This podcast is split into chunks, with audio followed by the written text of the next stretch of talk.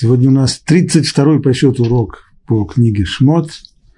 Находимся мы уже достаточно близко к концу, довольно близко к концу недельного раздела Бешалах. 16 глава книги «Шмот» посвящена она, это главная тема этой главы, манну, то есть манне небесной. И вся община сынов Израиля, это самое начало 16 главы, и вся община сынов Израиля двинулась в путь из Элима в 15 день второго месяца после их выхода из Египта, пришли в пустыню Син, что между Илимом и Синаем. Точные даты даются здесь, точные географические названия, где было, когда. И возроптала вся община сынов Израиля на Муше и Аарона в пустыне. Вот этот ропот случается на 15-й день второго месяца после их выхода из Египта. То есть на протяжении месяца и ничего такого не было. Почему возроптали? И сказали им сыны Израиля, кто бы дал нам умереть от руки Бога в Египте, где мы сидели у горшка с мясом и ели хлеба досыта. Ведь вы вывели нас в эту пустыню, чтобы уморить все это общество голодом. Голод нечего есть. Значит, на протяжении месяца проблем с питанием не было. И, как объясняют наши мудрецы, Раша здесь приводит это, на протяжении месяца питались теми э, лепешками, той мацой, которую спекли при выходе из Египта. Этой еды хватило им на месяц. И вот здесь вот 15 числа месяца Ия, второй месяц по выходе из Египта, маца закончилась, есть больше нечего. И сказал Бог Муше, вот я пошлю вам хлеб с неба. И пусть народ ежедневно выходит и собирает потребное ему на день, чтобы я испытал его, будет ли он следовать моему закону и, или нет. Ну, что может быть лучше? Решается проблема питания. Хлеб будет падать подобно тому, как дождь идет, также будет хлеб падать прямо с небес. Проблема решена. Но только почему это называется испытанием? Казалось бы, нужно было ожидать, что посуд должен быть закончен так. Вот я пошлю вам хлеб, падающий с небес. И пусть народ ежедневно выходит и собирает потребное ему на день, чтобы, для чего? Чтобы было чем кормиться, чтобы было что есть. Почему это заканчивается словами, чтобы я испытал его, то есть народ, будет ли он следовать моему закону или нет. И какое здесь испытание? В чем это испытание? В тексте не говорится о том, какое испытание. Раши. Раши говорит так. Чтобы я испытал его, этим я испытаю его, будет ли он поступать по моему закону. Что это значит? Будет ли он соблюдать заповеди, связанные с маном. То есть не оставлять впрок и не выходить в субботу собирать его. С маном были связаны два четких закона. Первый закон запрещал оставлять ман на следующий день. Нужно было вот в этот день съесть. В этот день мы собрали ман, всю порцию нужно было съесть в этот день, ничего не оставлять на завтра. Это первый закон. Второй закон – запрет собирать ман в субботу. Так вот, э, эти два запрета эти две заповеди, они являются здесь темой испытания. То есть ман приходит для того, чтобы испытать, будет ли еврейский народ выполнять эти два закона. На первый взгляд, немножко странно. Ведь ман пришел для того, чтобы решить проблему питания, казалось а не проблему испытания. Испытывать можно самыми разными путями. Может быть, имеется здесь в виду другое может быть, а вопрос об испытании касается только того, что сказано, я, я пошлю вам хлеб с небес, и пусть народ ежедневно выходит, собирает потребное ему на день. Может быть, вот это подчеркивается здесь, то, что нельзя собирать впрок, то, что ман не выпадает на целую неделю сразу, а нужно каждый день, выпадает только каждый день, дневная норма, и ее нужно каждый день идти и собирать. Может быть, в этом смысл испытания. Харамбан здесь говорит так. Что это испытание? Что за испытание? Прежде всего, Рамбан, начиная с того, что Тора назвала ман хлебом. Почему, собственно говоря, хлебом? Это был ман, а не хлеб. Хлеб не падал, падал ман. Что такое был ман, это еще отдельный вопрос. К нему еще придется вернуться. Ну уж, по крайней мере, не хлеб это был. Пишет Рамбан, ман назван так потому, назван хлебом потому, что из него приготовляли хлеб. Как сказано, они, молоти, они мололи его. То есть этот ман мололи на жерновах. Толкли его в ступках, варили его в горшке или делали из него лепешки. И был вкус его подобен вкусу лепешки на масле. Это, это не стих из нашей главы, этот стих из книги Бамидбар, из четвертой книги Торы, там уже говорится о самой последней стадии, о последнем периоде пребывания еврейского народа в пустыне, когда, в общем-то, с маном должны были уже скоро-скоро распрощаться. И на прощание Тора напоминает, что это было за еда. Так вот, говорит Рамбан, что хлеб – это не только вопрос, точнее, слово «хлеб» определяет не столько, и, по крайней мере, не только то, из чего он сделан, мы привыкли хлеб, это злаки, либо из пшеницы, либо ржаной хлеб, что-нибудь такое. А здесь не было ни пшеницы, ни ржи. Да, но есть еще один элемент, который обязателен для определения понятия хлеб. И, кстати, это действует и в Аллахе, а именно технология его производства. Это то, что, то, что здесь было. Собирали, когда ман, после этого его мололи, После этого толкли его в ступе, то есть, в общем-то, делали здесь порошок, муку.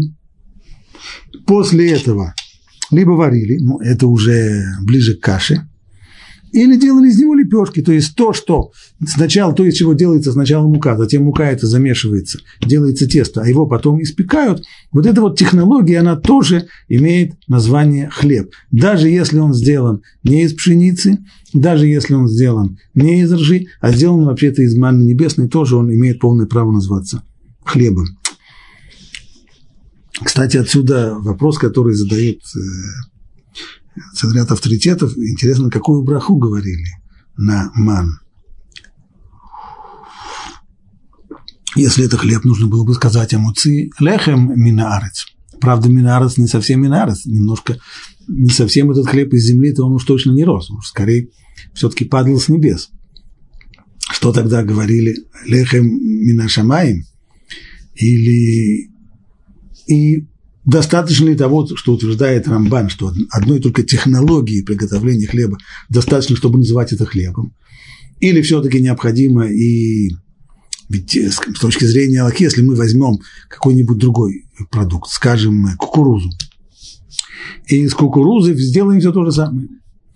Или только вместо того, чтобы варить из нее мамалыгу, попытаемся спечь из нее хлеб – Предположим, у нас получится из него хлеб. Можем сказать на него браху амуцилех и минарец? Нет, потому что нужно все-таки еще эта браха именно. То есть она, эта браха требует две составляющих. Прежде всего, это должно быть сделано из пяти видов злаков. Это первое требование. Второе, должна быть технология приготовления хлеба. Потому что те же самые пять видов злаков, которые, скажем, будут варить, как, э, как варят в кипящем масле пончики, хотя вроде бы все остальное похоже, но несмотря на то, что это мука, и было здесь тесто, но его не пекли, а варили, то браха на него не будет, а минадес. Так что в этом отношении есть сложность по определению брахи, которая была на ман. Правда, это вопрос не практически, а логический, поскольку ман нам выпадать больше не будет, вопрос больше исторический, поэтому мы имеем полное право не останавливаться на нем подробно, а пройти дальше.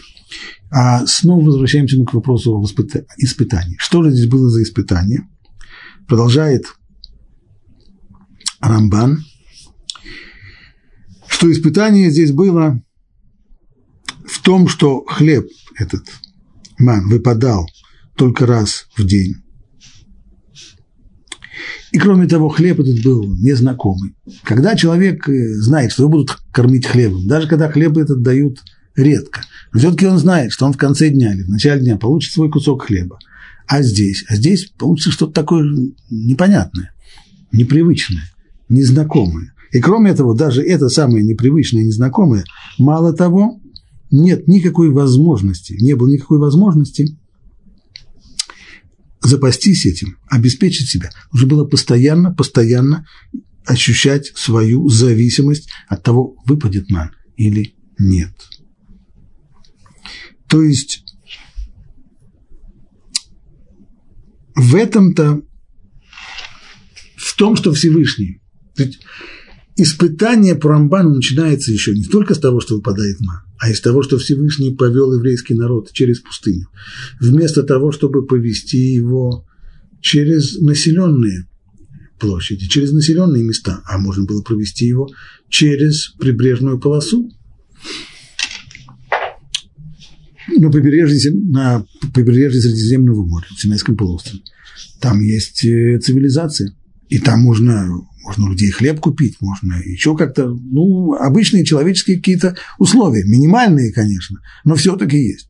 Нет, Всевышний провел через пустыню. Пустыня абсолютно дикую и в тех местах, в которых нет никаких основ абсолютно для существования человека. И там пришлось питаться маном.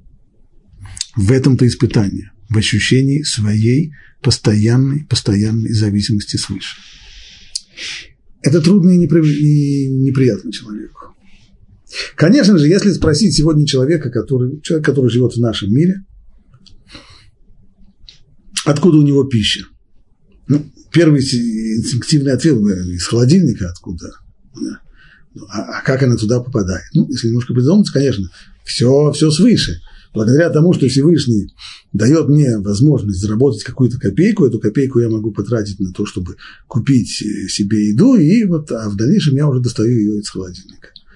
То есть сознание того, что мы живем за счет Всевышнего, и Он нас кормит, оно есть и у нас. Но нам намного легче, потому что у нас вот это сознание, оно достаточно-достаточно далеко. Оно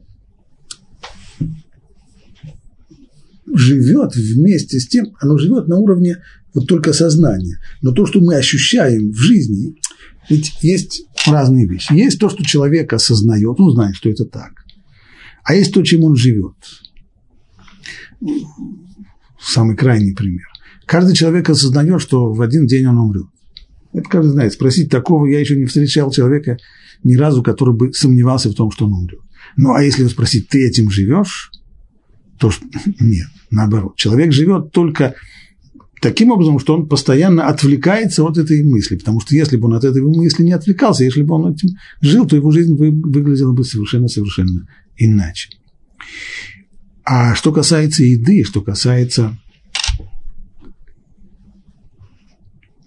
э, вот этого важнейшего момента поддержания жизни человека, то ведь э, все мы, настолько, насколько мы человеки, все мы стараемся обеспечить себе максимум независимости. Мы очень не любим ощущать свою зависимость от других людей. Если у нас есть возможность, поэтому мы стараемся, чтобы у нас был заработок, чтобы мы были сами себе хозяевами. Очень неприятно ощущать себя иждивенцем, очень неприятно ощущать себя зависимым от других. И поэтому все стремления человека именно к обеспечению своей экономической независимости. И вот при всем при этом понимать, что на самом-то деле за всей этой кажущейся независимостью, которая на самом-то деле только видение, за ней это на самом деле стоит абсолютная зависимость от Творца мира, от того, хочет он дать нам поесть или нет. В пустыне вот этой всей оболочки, за которой, за которой мы можем чувствовать себя какую-то иллюзию независимости, там не было. Ни холодильника там не было, ни магазина, в котором там можно было купить хлеб, не было. Нужно было ежедневно. Это повторялось день за днем. Именно поэтому это день за днем. Не то, что выпадал сразу паек на месяц или на неделю. Нет, каждый день. Каждый день нужно было ложиться утром, в том числе человеку, у которого есть семья и дети, нужно было ложиться вечером спать, когда у тебя ни крошки хлеба и вообще ничего съестного нету. А что будет завтра утром? Завтра утром Бог даст. Бог даст это хорошо, на Бога надеюсь, я сам не плашаю, может быть, можно как-нибудь. Нет, нельзя никак. И никаких вариантов нет. И никакой возможности как-то это обогнуть, как-то это обходить нету. Вот в этом-то было самое большое испытание, которое давал Ман. Так объясняет Рамбан. Жить вот в таком ощущении, как говорят мудрецы Талмуда, что тот, кто дал нам жизнь, тот и позаботится об ее поддержании. И тот, кто дал нам кусок хлеба сегодня, тот, скорее всего, сумеет дать нам кусок хлеба и завтра тоже. То есть, если человек имеет кусок хлеба сегодня, и он боится, и он беспокоится о том, что будет завтра, то, безусловно, это проблема. С такими людьми строить народы Израиля трудно и тяжело.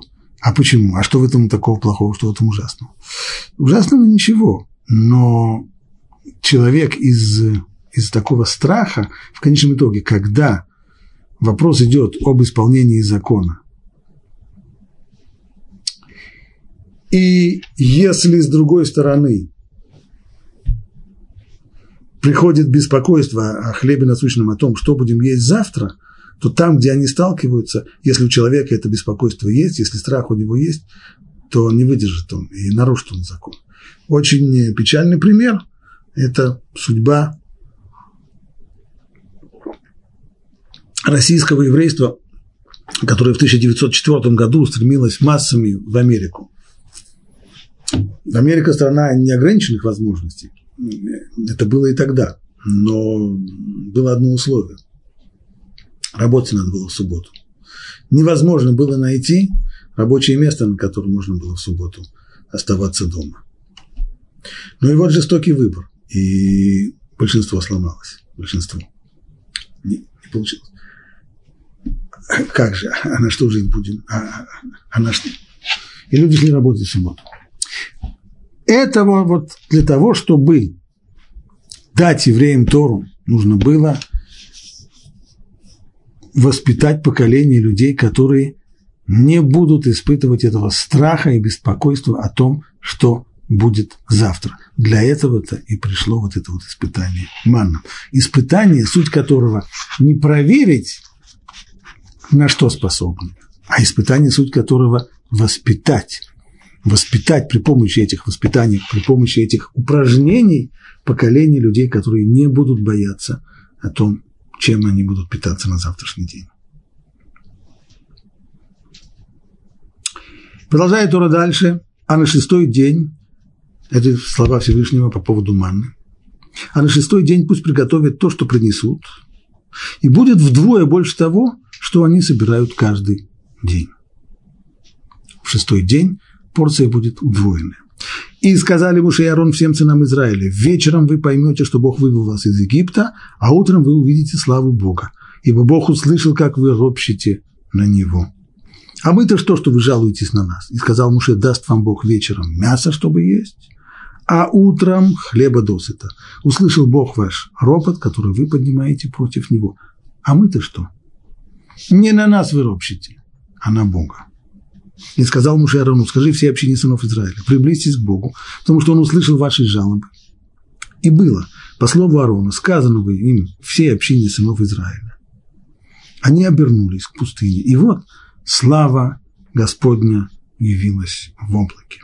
И сказал Бог Муше, я услышал ропот сынов Израиля. Скажи им так, в сумерки вы будете есть мясо.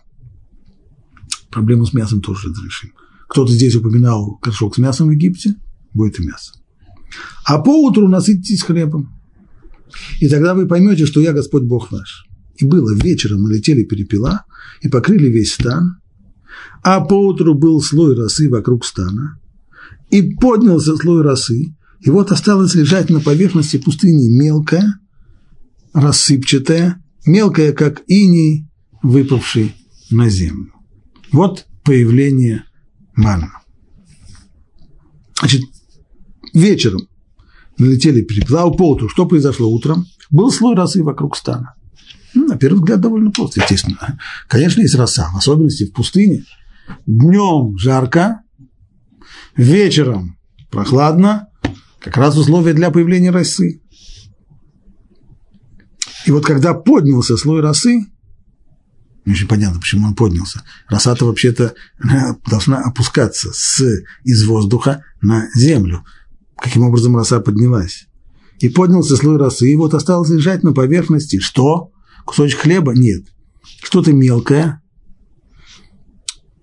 условно переведем это рассыпчатое. Мелкое, как ини, выпавший на землю. Раши, комментируя вот этот вот стих, пишет так. Если первое, что увидели, это росу, это значит, что слой росы лежал поверх манна. Но ведь в другом месте это сказано не так. И когда легла роса, то есть роса выпадала на землю.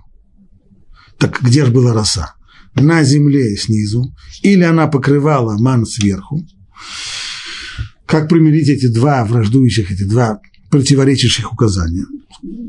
Значит, скорее всего, роса была и снизу, и сверху. То есть было два слоя. Роса выпадала на землю, поверх нее ман, и сверху снова ложилась роса. Таким образом, ман оказывался словно в упаковке, как в целлофановом мешочке сегодня мы положили, так что он сверху с двух сторон он закрыт, упакован.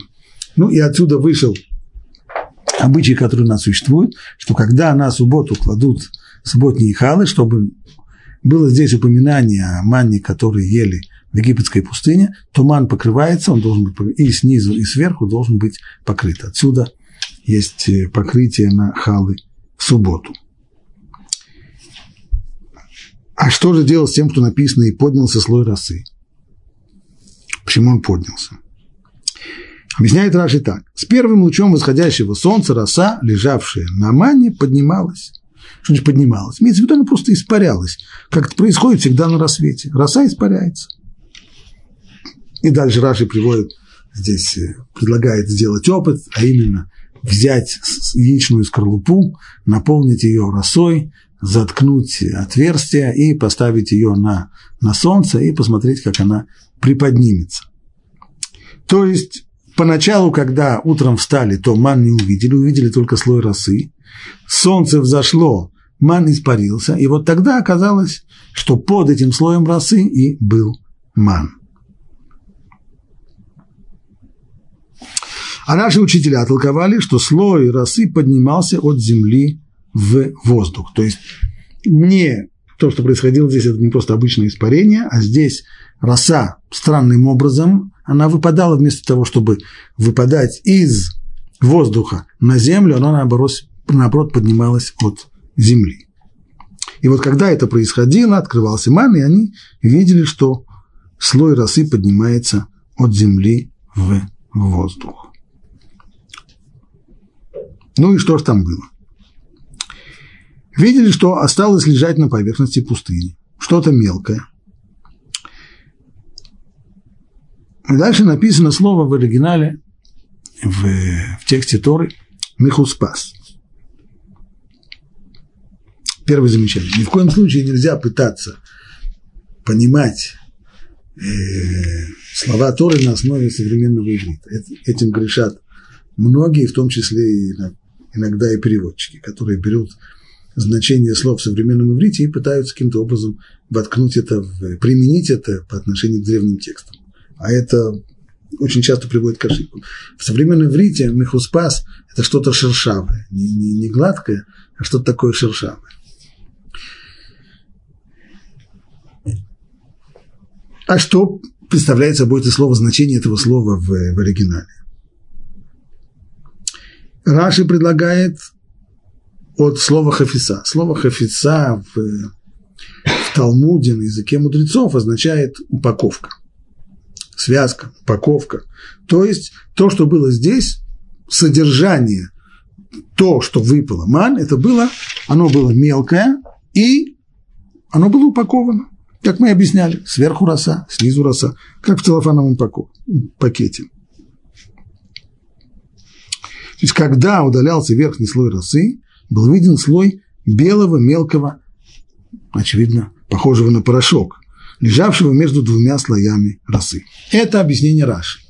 И арамейский перевод Онкелуса объясняет это по-другому. Он объясняет слово «михуспас» как «раскрытый», «очищенный».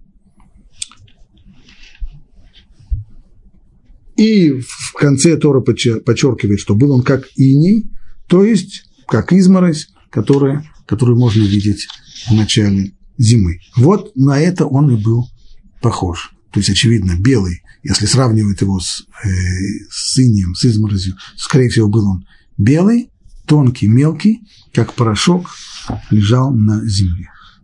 И увидели сыны Израиля и говорили друг другу, это ман. Ведь они не знали, что это. Понятно, что в русском переводе понять эту фразу невозможно. Почему они назвали это ман? Потому что они не, звали, не знали, что это. Если не знали, что это, то откуда вы знаете, что это ман и почему его нужно называть ман? Как это понять? Раши, пока что приведем объяснение Раши. Раши говорит так. Слово ман вообще означает пищу, приготовление пищи. В современном иврите есть близкое к нему слово мана, порция, паек, пайка. То есть, когда человеку дадут что-то есть, и он знает что-то, то он говорит, а принесли суп, или принесли кашу, принесли чай, принесли пирог. Ясно что. А если человеку дают что-то поесть, что он не знает, что это, что он может сказать? Пайку свою получили, порцию нам дали. Чего? Не знаю, что это. Поэтому и говорится здесь, назвали его ман. Что такое ман? Приготовление пищи, порция, паек. Вот что получили. Получили пищу, а какую? Не знаю, что это такое. Поэтому не могли назвать, что это хлеб, не хлеб, компот, что-то неизвестное. Вот так и назвали ман. Это объяснение Раши. Оно не единственное, но, может быть, пока что обойдемся этим объяснением. И сказал им Моше, вы не знаете, что это? Это хлеб, который дал вам Бог для еды. Вот этим будете питаться. Вот что повелел Бог. Собирайте его каждый согласно потребности в пище. Что значит потребности в пище? Сколько мне хочется? Нет, не сколько тебе хочется. По омеру на голову. Омер – это мера объема, вот по омеру на голову, и пусть каждый берет по числу душ в его шатре. Сколько у тебя в семье едоков, помножаешь количество едоков на омер, вот столько омеров и возьми. Так и сделали сыны Израиля и собирали, кто больше, кто меньше. Немножко странно. Так и сделали, нужно было собрать тогда то количество омеров, которое можно набрать. Но ведь сказано, что собирали кто больше, кто меньше. А имеется в виду конец. А из, и когда измерили собранное омером, то есть собирали-то как все? Собирали в, в тару, которая у них была, что-нибудь подручное такое. Сумки, еще как, в подол, еще как-нибудь. Но когда пришли домой и стали мерить уже омером, то есть этой самой мерой объема, то выяснилось,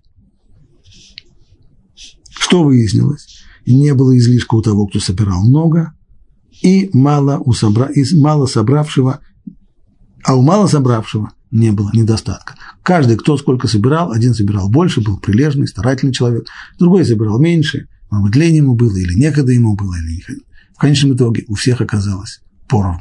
Столько, сколько было членов семьи, столько омеров пищи оказалось при замерении. Как говорит Раши, некоторые собирали много, другие собирали мало, а когда, вернувшись домой, измерили омером, кто сколько собрал, то оказалось, что у того, кто собрал больше, не больше омера, а у того, кто собирал меньше, и меньше омера.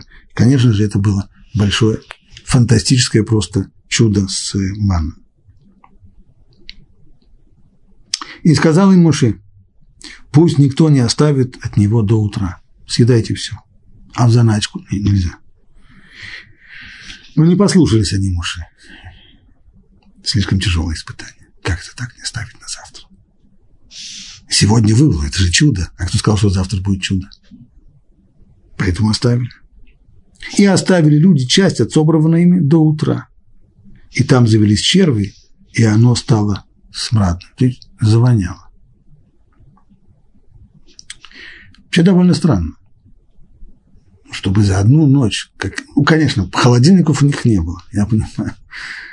И жарко там было тоже, в пустыне. Но все-таки, чтобы за одну ночь, чтобы уже даже черви завелись, это уже, когда черви заводятся, это уже самая-самая последняя стадия гниения. Как это быстро за одну ночь.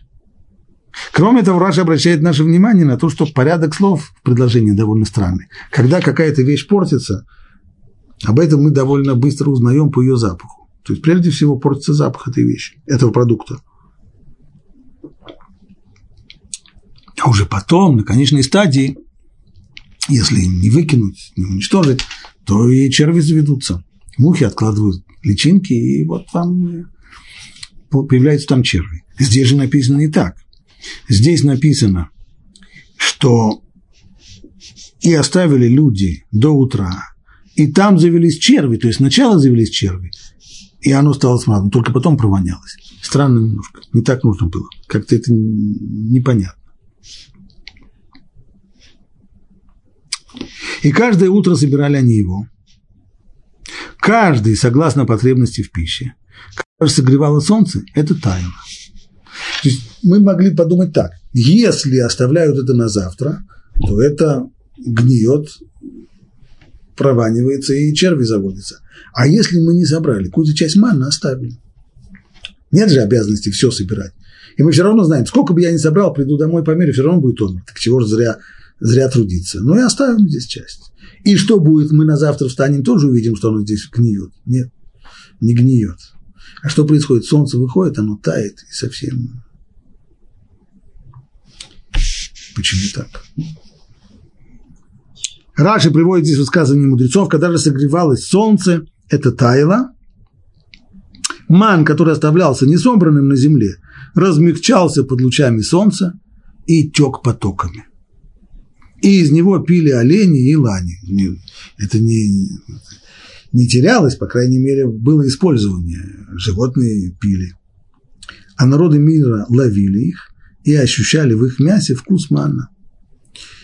И понимали величие еврейского народа. Это как понять? А дальше следует совсем странный отрывок. И было на шестой день. Они собрали двойное количество хлеба, по два омера на каждого.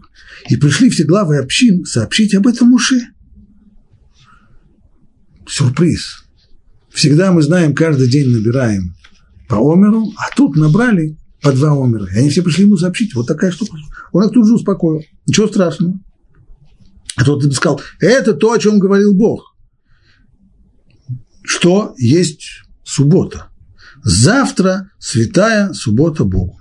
То, что вы хотите испечь, пеките. То, что хотите варить, варите сегодня. Завтра уже нельзя ни печь, ни варить, завтра суббота будет. А все оставшееся отложите, сберегите до утра. То есть, когда они пришли к нему рассказать об удивительном, об этом удивительном событии, что почему-то выпало в два раза больше манна, то мужик говорит, да-да-да, конечно, ну, естественно. А, это именно то, о чем Бог говорил.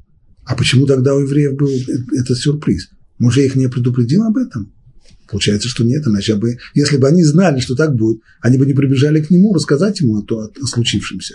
А вот это странно, ведь Всевышний-то ему об этом сказал с самого начала. В пятом стихе еще главы мы сейчас читаем 22, а еще в пятом стихе Всевышний говорит Муше, а на шестой день пусть приготовит то, что принесут, и будет вдвое больше того, что они собирают в каждый день. Всевышний уже рассказал об этом Муше. Значит, эта информация от Муше не перешла дальше народу. Почему? Почему он об этом не предупредил? Почему он не сказал им об этом?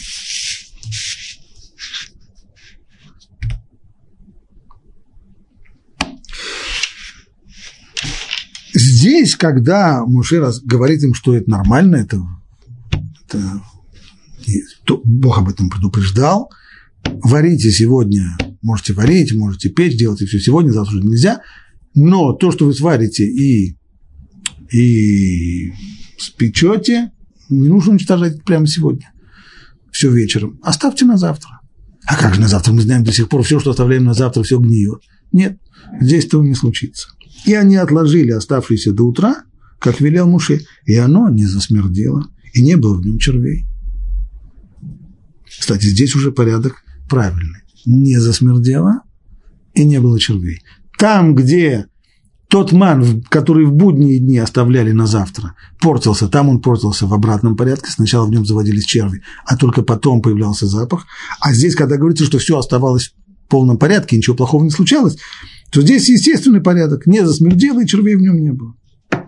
И сказал Муше, сегодня ешьте это, ведь сегодня суббота Богу. Вы не найдете его сегодня в поле. Другими словами, ешьте это, то, что есть, есть сегодня, а в поле сегодня не будет. Иными словами, нет смысла ходить в поле. Нет смысла собирать, потому что не выпадет сегодня. Шесть дней собирайте его, а в седьмой день, суббота, не будет его в этот день. И было, в седьмой день пошли некоторые из народа собирать и ничего не нашли.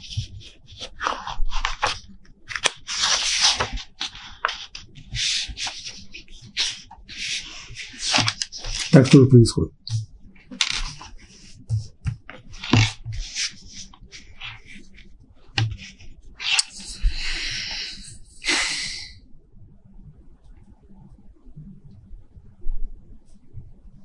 Утром, говорит Раши, они обычно выходили собирать ман. Пришли в тот день к Муше, утром в субботу. Э, что будем делать? Вообще-то еды у нас на сегодня есть. Мы оставили со вчерашнего дня. Но, а может, сделаем сегодня три сюды, чтобы было, чтобы было больше. Выходить сегодня собирать или нет? Что он им сказал? Он им сказал, нет, ешьте то, что у вас уже в руках есть. Под вечер они вернулись к нему и спросили, ну, а сейчас пойдем собирать? Нет, не нужно. Сегодня суббота. Не нужно собирать.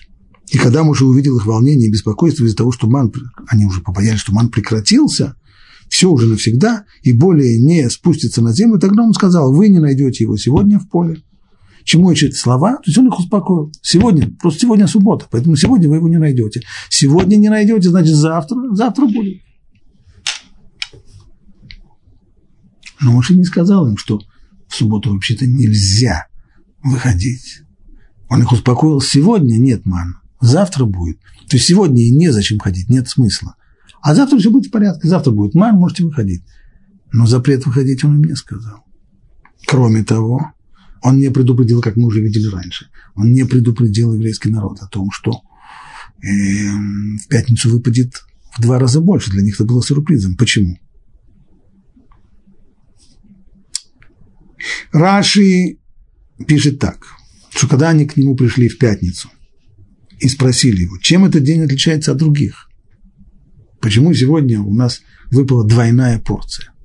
Значит, для них это был сюрприз. Отсюда можно понять, что Муше еще не произнес перед ними текст о субботе, как он должен был бы. Ведь ему было это сказано, что на шестой день пусть приготовит то, что принесут, и будет вдвое больше того, что они собирают каждый день. Ему это было сказано. Но он об этом еврейскому народу не рассказал. А когда они сами его спросили об этом, вот тогда он сказал, да, но это именно то, о чем говорил Бог. Это то, что я должен был вам сказать. То есть это то, что мне Бог сказал, я вообще-то должен был вам сказать. Продолжает дальше Раши, поэтому Писание осудило его в дальнейшем. Где мы это видим? Сейчас посмотрим. Где это осуждение?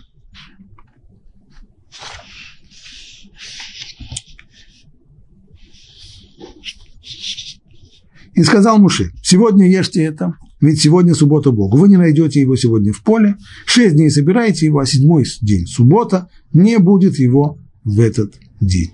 И было, в седьмой день пошли некоторые из народа собирать и ничего не нашли. И сказал Бог Муше, до каких пор вы будете отказываться соблюдать мои заповеди и наставления?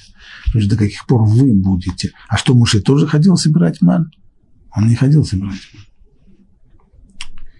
Нашлись несколько людей, не так уж много. Мудрецы говорят, что это были, скорее всего, Датанва и Авирам. Общий принцип, что если у нас есть каков, в каком-то месте в Торе упоминается неблаговидное поведение человека, и не сказано, кто был этот человек, а в другом месте есть имя человека, который вел себя непотребно, то мы говорим, о, если там сказано это имя, а здесь упомянуто, что кто-то вел себя плохо, и его имя не сказано, очевидно, это тот самый человек, который в другом месте назван по имени. Поскольку уже мы знаем, Датан и Авирам, они засветились в Торе как нечестивцы, то каждый раз, когда есть некоторые люди, которые плохо себя ведут, говорят наши мудрецы, ну это, наверное, те же самые Датан и Авирам. Хотя имя их не указано, поскольку Датан и Авирам названы по своим именам в истории про бунт Короха, значит, и здесь это они именно. Ну, если так, всего лишь два человека. Почему же тогда Всевышний обращается к Муше? До каких пор вы будете, вы отказываетесь соблюдать мои заповеди и наставления? Муше это в чем здесь виноват? Он же не ходил собирать. Смотрите, Бог дал вам субботу, поэтому Он дает в шестой день хлеба на два дня. Оставайтесь каждый у себя, пусть никто не выходит со своего места в седьмой день. Почему же включен здесь Моше в этот самый упрек? Так Раши объясняет. Поскольку Муше не сообщил им заранее, что их ждет. Не сообщил им заранее, что в пятницу они получат двойную порцию мана.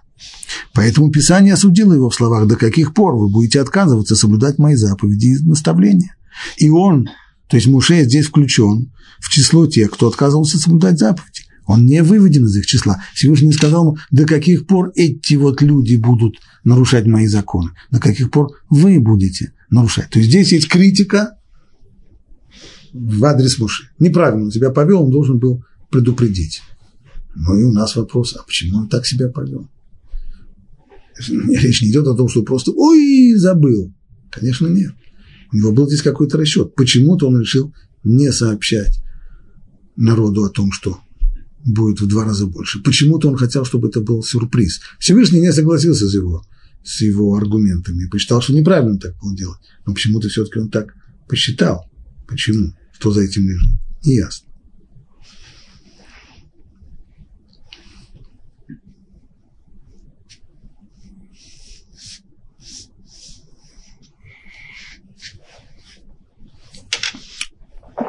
Раши прибавляет здесь еще один комментарий, что это критика, высказанная в, в сторону Моше, что его включили среди тех, которые отказываются исполнять заповеди Всевышнего. Он приводит здесь пословицу, простонародную пословицу, что из-за сорняков вырывают и капусту. То есть, когда люди хотят прополоть грядку, на которой есть капуста, приходят только для того, чтобы прополоть сорняки, вырвать сорняки и выбросить их. Но иногда ходе прополки капусту тоже вырывает. То же самое здесь. Тот, кто виноват, это те, которые пошли собирать ман. Нельзя было этого делать. Ну, а уже из-за них, из-за них попало и муши. Почему вы, до каких пор вы отказываетесь соблюдать мои заповеди? Заканчивает это Всевышний уже конкретным требованием.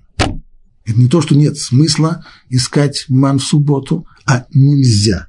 Как он это оформляет, какими словами он это высказывает? Смотрите, Бог дал вам субботу.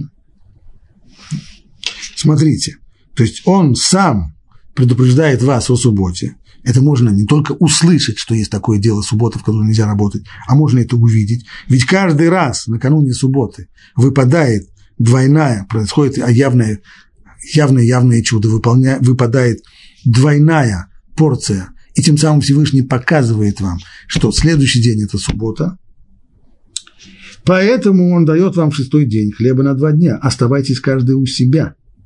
Пусть никто не выходит из своего места в седьмой день. Нельзя выходить из своего места в седьмой день. Как это понимать? Раши сначала приводит, что это э, связано с запретом, называется тхум шаббат. Никому нельзя удаляться более чем на 2000 локтей от того места, где он живет в субботу. То есть это тхум шаббат или субботний предел, субботняя граница. Выходить за... То есть если мы живем в каком-то городе, то выходить за 2000 локтей нельзя. Это значит то, что сказано здесь, Алицеишмин кумо, пусть никто не выходит из своего места в седьмой день. Но это странно, в высшей степени странно, потому что Тхум Шаббат, вот этот субботний предел, это постановление мудрецов, которые они добавили. А каким образом Раши объясняет сказанное в Торе? Ведь если, если бы в этом был смысл сказанных слов, то тогда этот закон был бы закон Торы, то есть закон Деорайта – но если мы знаем, что это закон мудрецов, значит, не таково содержание этих слов в Торе. Почему же Раши тогда пытается здесь, что называется, почти за уши притянуть этот закон постановления мудрецов к этому стиху? Раши, правда, сам тут же говорит, что здесь-то не сказано напрямую. То есть это не пшат, это не простое очевидное содержание этого стиха. Иначе запрет выходить за две тысячи локтей в субботу не был бы постановлением мудрецов, это был бы закон Торы. Ведь субботние границы мы знаем со слов мудрецов. Стало быть, какой же основной смысл толкуемых слов? Имеется в виду собиратели мана, то есть, поскольку люди ходили за маном с сумками, с кошелками, со всякой прочей тарой, то в субботу нельзя выходить за пределы огороженного места, неся в руках что бы то ни было. В этом имеется в виду, али цаишмим кумо, пусть никто не выходит с своего места, имеется в виду, пусть никто не выходит собирать ман. Вот чего нельзя. Выходить просто так, Тора не запретила. Выходить можно с пустыми руками и не собирать ман. А вот не, не, выходите, не выходите собирать ман. Спрашивается в задаче, ну а почему Раши тогда все-таки написал в первом своем комментарии, он написал, что этот стих связан с запретом выходить за 2000 локтей. Если тут же он сам это опровергает и говорит, что это, конечно, непростое содержание стиха, ведь это же в конечном итоге только установление мудрецов, а зачем ты тогда приводишь его? А зачем нужно его писать, ты тут же скажешь, что это непростое, не, непростой пшат? А что же это тогда? Асмахта. Что такое асмахта?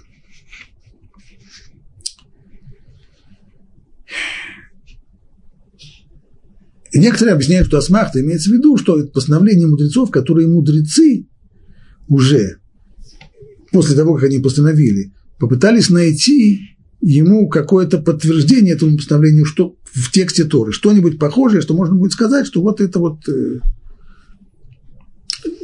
для памяти, для запоминания. Вот тексты Торы знают, ну вот написано, не выходите, пусть не каждый не выходит со своего места. И тут люди будут запомнят, и, что есть такой запрет. Запрет мудрецов, конечно, не выходить за тысячи локтей с, за черту города. Мораль объясняет чуть глубже. Это не мудрецы придумали, это не притянуто за уши на самом деле. А имеется здесь в виду вот что. Есть ряд законов, которые понимаются нами как законы Торы. То есть там, где этот закон является простым значением текста стиха в Торе. Простым и основным. Тогда это значит, что это то, что Тора требует. Закон Тора.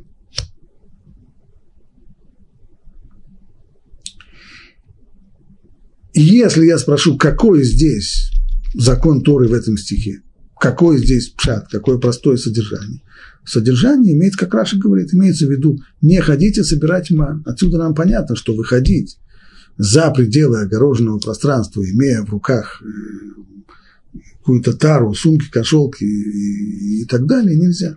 Нельзя выносить из, из одного владения в другое, из общественного в частное, частного в общественное и так далее. Это пшата пошут, это действительно закон Тора. Но ведь на самом деле Тора могла бы сказать это по-другому. Если имеется здесь в виду запрет выходить собирать ман, нужно было бы сказать, не ходите собирать ман в день субботний. Или не ходите с кошелками в день субботний. Почему бы так не сказать? Попросту, не ходите собирать ман. Почему нужно было высказать это в такой форме? Али, цаишмим, кумо, не выходите каждый со своего места. Значит, здесь есть дополнительная информация, намеком, что есть еще одна вещь, а именно – вообще это действительно не выходить со своего места только поскольку это не пшата пашут, это не простое основное содержание стиха. Таким образом, законом Тора это не становится. Но здесь есть уже указание мудрецам, что в определенный момент, когда они сочтут это нужным и необходимым, чтобы они приняли такое постановление, которое запретило бы вообще выходить за 2000 локтей за городскую черту. То есть мудрецы не придумали этот запрет на пустом месте. Нет вообще таких запретов, говорит мораль, которые мудрецы выдумывают на пустом месте. Всегда все постановления и запреты мудрецов, они уже заложены в тексте Тори, только как, как асмахта, то есть как некоторый намек, указание, что вот здесь имеет смысл достроить здание Аллахи, представить к нему еще один, э, еще один этаж. Это означает асмах. И это то, что мы имеем здесь. Простое значение этого стиха. Не выходить сумками, собирать ман, допол... и это закон Торы. Дополнительное значение, в котором есть намек мудрецам, что это сейчас нет в этом обязанности, но если они сочтут нужным и необходимым добавить подобное постановление Мидрабанан, как постановление мудрецов, и оно было добавлено, Тхум Шаббат, не выходить за 2000 локтей за городскую черту.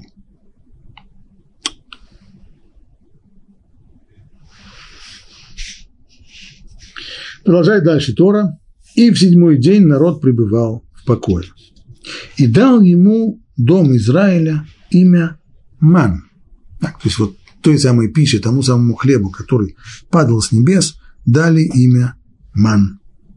Он белый, как семя кориандра, и вкус у него, как лепешки в меду.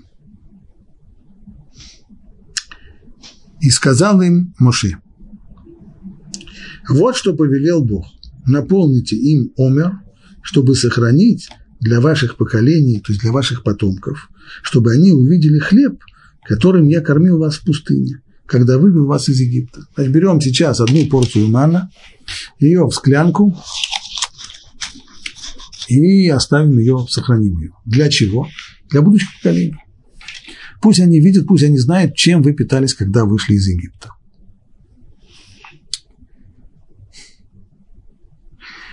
Равир здесь замечает, что уже в этом был, прежде всего в этом была определенная информация, а именно, что ман вечно мы есть не будем. Потому что нет смысла консервировать и оставлять на память то, что мы едим каждый день, и то, что будем есть каждый день. Нигде такого не будет, что мама скажет своим ребенком, вот возьми сейчас кусок хлеба, так, положи его, заморозь его, положи его в магазин, для того, чтобы внуки знали, чем мы питались. Ну, чем мы питались хлебом, внуки тоже будут питаться хлебом, скорее всего. Поэтому никто не, не оставляет то, что человек знает, что вот сейчас это у нас есть, а потом не будет, как, как это описано в воспоминаниях, э, кажется, это в воспоминаниях маршала Рокоссовского, что когда его перед войной его освободили из лагеря, то он в свой вещевой мешок положил несколько кусков хлеба, которых, которые питались в лагере, поскольку он понимал, что его пускают на свободу, и он скоро, очевидно, перейдет на другой рацион питания, то, по крайней мере, то, что было в лагере, хотел запомнить. То же самое здесь. Значит, мы не вечно будем есть ман. Через, как, через какое-то время это прекратится, станем есть, как все обычные люди, хлеб. Но о том, что ели ман в пустыне, должны запомнить. Раши объясняет, когда это произошло, это напоминание, когда это сработало. Ман им следовало отложить для сохранения. Для ваших поколений это в дни Ермияу, пророк Ермияу, то есть незадолго до разрушения первого храма, когда он порицал сынов Израиля, говорил им, почему вы не занимаетесь Торой. Те ему отвечали, если мы оставим нашу работу, будем заниматься Торой, то есть что будет? Нечем, чем будем кормиться? И вот тогда Ермияу достал вот эту самую склянку с маном и показал им, о, смотрите слово Бога. Довольно странно, что значит смотрите слово Бога? Смотри сюда, имеется, нужно было бы сказать, послушайте Слово Бога. Если он, как пророк сейчас говорит, вещает им Слово Бога, нужно было бы сказать, послушайте Слово Бога. Он им сказал, смотрите Слово Бога. Что это значит? Что он им показал, вот оно, Слово Бога, смотрите сюда на эту склянку. Вот чем кормились ваши предки. Можно было прокормиться? Можно. Стало быть, много путей Всевышнего, чтобы прокормиться тех, кто боится его. Поэтому не бойтесь того, что если вы будете изучать Тору, то у вас не хватит времени на работу и не будет вам пропитания. Всевышний найдет способ, каким образом вас накормить. Доказательство тому – ман, который ели когда-то. И Равир, здесь подчеркивая то, что, то, что мы уже указали раньше, что было здесь здесь не только была забота о том, чтобы потомки в дальнейшем, как Раша приводит во времена Ирмияу, когда у них был этот тяжелый-тяжелый вопрос, как быть, работать или учиться, что будет с пропитанием и так далее. Ну и прежде всего это для, для каждого-каждого поколения. То есть даже тогда они сами, не только последующие поколения, но и они сами, ведь они сами тоже должны, по идее, в какой-то момент перейти уже на обычный рацион. Когда-то их скитание закончится, и они смогут добывать себе пищу в обычных условиях, пахать, сеять. Но даже тогда они сами, их потомки должны хранить вот то самое душевное, духовное начало, заложенное в них вот эти самые дни скитания по пустыне, когда они питались маном, и рассматривать все виды пропитания, полученного от общества и материального мира, борьбой, охотой, исключительно как ман, как дар, который пожаловали и распределили, он был дан Богом. Именно поэтому вот эту склянку с сосудом нужно было хранить в храме, где ее хранили, в, храм, в храме, рядом с ковчегом, там, где были скрижали завета с десятью заповедями. То есть и тот человек, который достает еду из своего холодильника и смотрит, и видит, что это творог, и что это яйца, и что это масло, он должен на самом деле видеть, что это ман. Потому что все это приходит нам и и это необходимо было запомнить на все поколения, что все это приходит нам от Всевышнего, и только от Него зависит наше пропитание. Поэтому нужно было сохранить эту склянку мана, чтобы никогда-никогда не забывать, что все, что мы едим на самом деле, это ман. Дает его нам Всевышний, есть нам чем питаться не даст, нечем будет питаться. И никакие наши уловки, никакие наши ухищрения не помогут и не смогут выстроить такой вот независимый образ жизни, при, которой, при котором мы будем свободны от проведения того, что решает Всевышний. Именно поэтому склянка с манном хранилась в самом центральном месте еврейской жизни, в храме, рядом с законом. Хотим жить по закону, хотим жить как настоящие евреи, нужно помнить, что то, что мы едим, это на самом деле манна небесная.